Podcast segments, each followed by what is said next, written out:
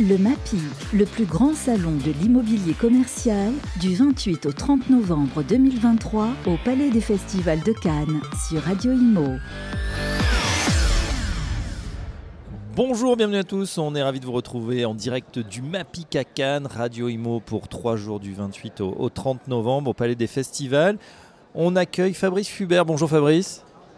Bonjour Fabrice, merci de m'accueillir sur ce plateau. C'est toujours un plaisir de venir vous voir. Alors, président de Up Real Estate, vous venez avec, euh, il est tout nouveau, tout beau, tout chaud, le baromètre Up du marché de l'investissement, un baromètre que vous, euh, que vous nous, nous prom- nous sortez tous les trois mois. Tous les trois mois, euh, normalement on doit le sortir aujourd'hui, parce qu'en fait on confrontait nos chiffres, notamment avec toute notre équipe analyste. Donc euh, ça sort euh, aujourd'hui.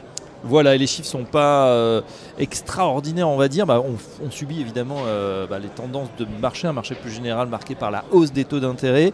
Quel impact justement On va commencer par l'immobilier d'entreprise? Au niveau des volumes, ça baisse fortement pour ce T3. Oui, ça, ba- ça baisse fortement. On a euh, certains affichent entre 45 voire moins 53% de baisse de volume d'investissement. Nous, on arrive euh, grosso modo à 9 milliards d'euros investis. C'est Oui. c'est très faible. Euh, C'est dû aussi à la baisse des engagements du bureau qui atteint euh, péniblement, on va dire, 5 milliards euh, d'euros investis. Euh, et bien évidemment, euh, tout- toutes les classes d'actifs sont touchées, euh, même la- les parcs d'activités euh, et logistique. Même la logistique. Ouais, même Ouais. la logistique, ça recule. ça recule. Mais il y a un petit espoir sur la logistique parce qu'il y a eu un repricing qui a été fait bien, avant, euh, bien avant les autres euh, classes d'actifs. Euh, L'immobilier de commerce, en revanche, euh, bah, tire un petit peu son épingle du jeu. Euh, c'est un, résiste. voilà, c'est un marché que nous on appelle euh, chez Up Real Estate dans un état paradoxal.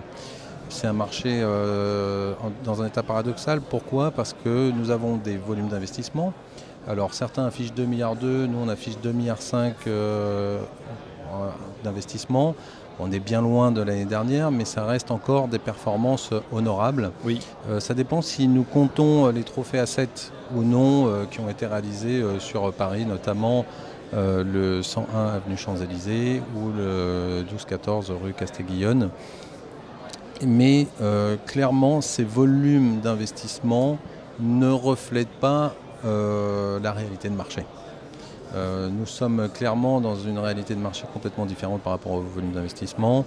Nous sommes dans un état de crispation euh, avec certains investisseurs qui essayent bien évidemment, qui ont des problématiques de loan to value et de covenants, qui ont besoin de vendre, mais qui essayent aussi d'adopter une certaine stratégie euh, défensive pour maintenir des prix.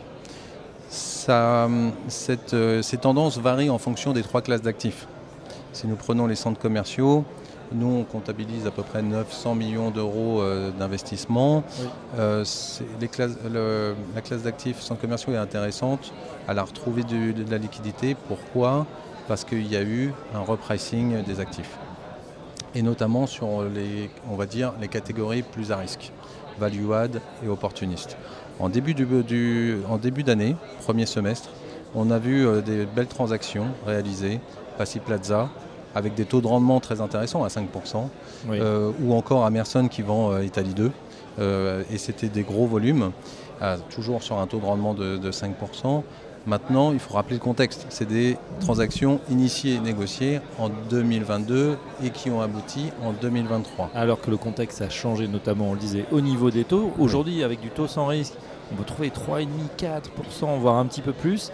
Euh, finalement, euh, ces, transactions, euh, le delta ou la, prise de risque, finalement, elle paraît, elle paraît peu, cher payée. Alors, bah, clairement, déjà, on voit un panel des investisseurs qui se réduit fortement.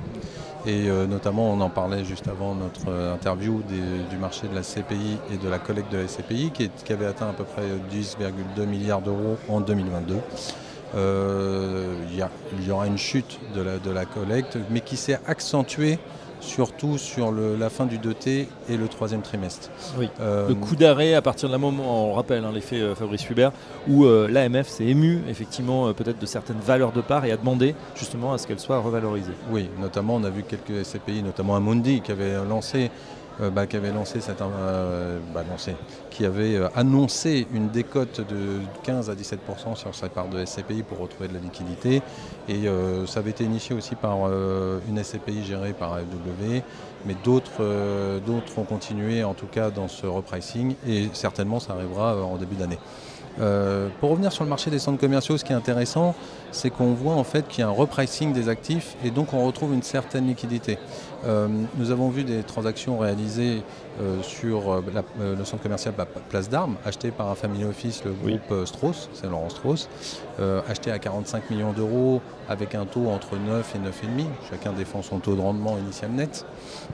Mais vous avez, vous avez également les Jacobins, Le Mans, euh, en 2017, il y avait une euh, consultation qui avait été initiée. Les taux de rendement étaient. Euh, il n'y avait eu qu'une offre à l'époque et tout le monde avait été surpris et resté bouche bée par rapport à juste cette offre qui était à 7%. On n'avait pas l'habitude. Il faut savoir que ça a été transacté à, 10%, voire plus de 10% sur le rendement initial net. Donc on voit un repricing qui est fait. Paris Nord, en ce moment, est une belle consultation qui va donner un très bon indicateur, mené par Clépierre et Tikeo. Donc on va voir s'ils vont arriver au bout qui affiche notamment encore un rendement attractif à 10%. Et Paris Nord est un bon centre, même si on peut le considérer encore comme un value add et non pas un corps ou corps plus. Maintenant, ce qu'on s'aperçoit, c'est que sur les, les, catégories dites corps et corps plus, nous n'avons plus de fonds, nous n'avons plus d'acheteurs. Il y a vraiment une situation de crispation et euh, il n'y a plus beaucoup de transactions avec des taux de rendement euh, faibles, vu le coût de la dette, et euh, vu la situation euh, en fait de la liquidité des fonds euh, corps corps plus. Bien sûr.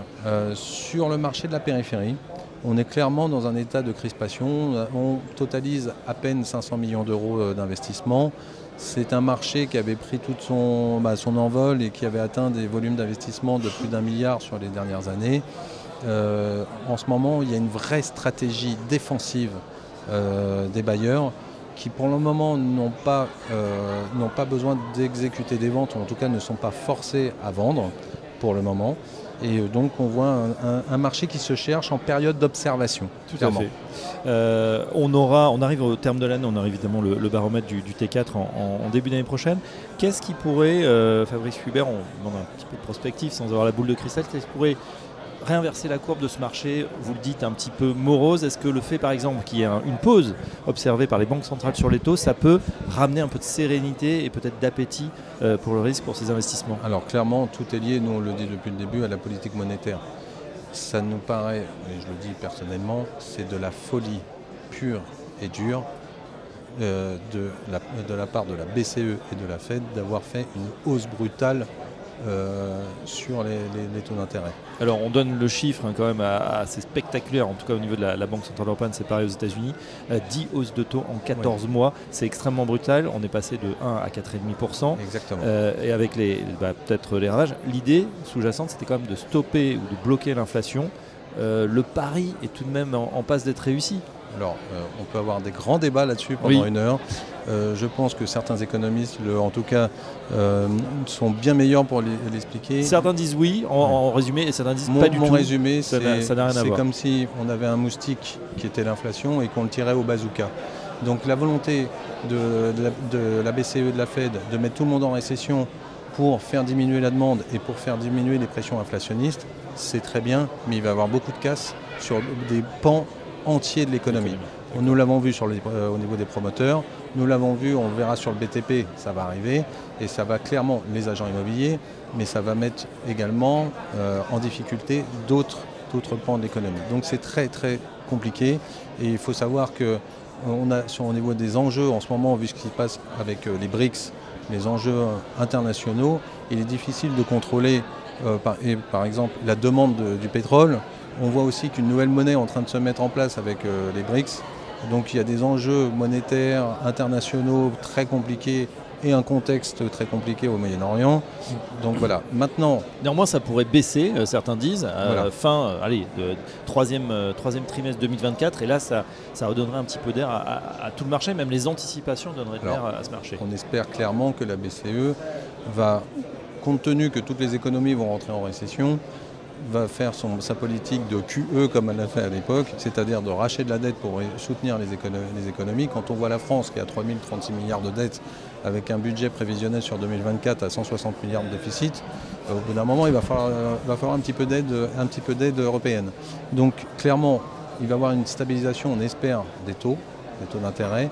La dernière annonce a été nous stoppons, mais on ne sait pas si ça sera appliqué sur le court et moyen terme mais on espère bien une stabilisation des taux. Ce qui va redonner peut-être un petit peu de confiance sur le deuxième, troisième trimestre aux investisseurs, parce qu'en fait, le principal indicateur reste en tout cas la montée ou la, euh, la, montée ou la descente des taux d'intérêt.